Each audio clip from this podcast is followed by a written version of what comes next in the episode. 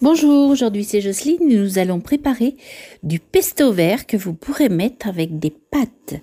Pour cela, il vous faut 60 g de pignons de pain, 4 gousses d'ail, 30 feuilles de basilic, 15 centilitres d'huile d'olive, 80 g de parmesan râpé. Vous allez faire légèrement griller les pignons de pain dans une poêle sans matière grasse et vous les laissez refroidir. Vous épluchez les gousses d'ail et vous retirez leurs germes. Ensuite, vous mettez les gousses d'ail, les pignons, le basilic dans un mini hachoir. Vous faites tourner pendant deux minutes en ajoutant l'huile d'olive au fur et à mesure pour obtenir une pâte. Puis vous mettez cette pâte dans un bol et vous ajoutez le parmesan râpé.